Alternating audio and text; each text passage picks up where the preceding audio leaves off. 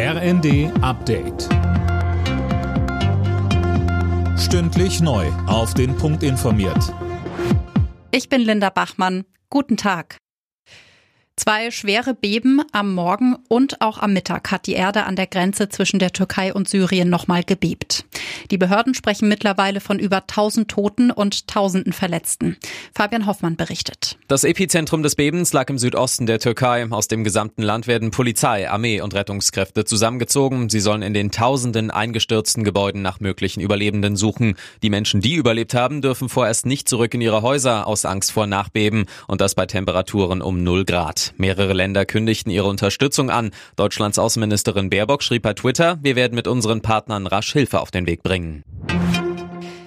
Bundeswirtschaftsminister Habeck ist auf dem Weg zu Gesprächen in die USA.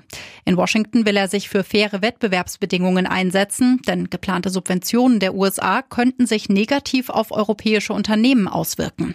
Habeck sagt, es gibt in diesem Programm ein paar kritische Punkte, über die wir dann wahrscheinlich vor allem reden. Über das, was gut läuft, redet man ja eigentlich nicht so viel. Und diese Punkte sind eine Bevorzugung von in Amerika produzierenden Unternehmen. Wir wollen Wege ausloten, wie man die problematischen Teile des Inflation Reduction Acts, also dieses Industrieprogrammes, vielleicht lösen kann. Um die Klimaziele bis 2030 zu erreichen, muss Deutschland wohl mehr als 600 Milliarden Euro in die Hand nehmen. Das zeigt eine Studie der Energiebranche und der Unternehmensberatung EY. Zum Vergleich 2021 wurden demnach lediglich 14,5 Milliarden Euro investiert. Jetzt ist es offiziell, nach einer Niederlagenserie hat sich die TSG Hoffenheim von Trainer André Breitenreiter getrennt.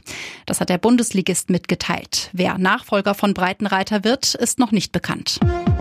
Alle Nachrichten auf rnd.de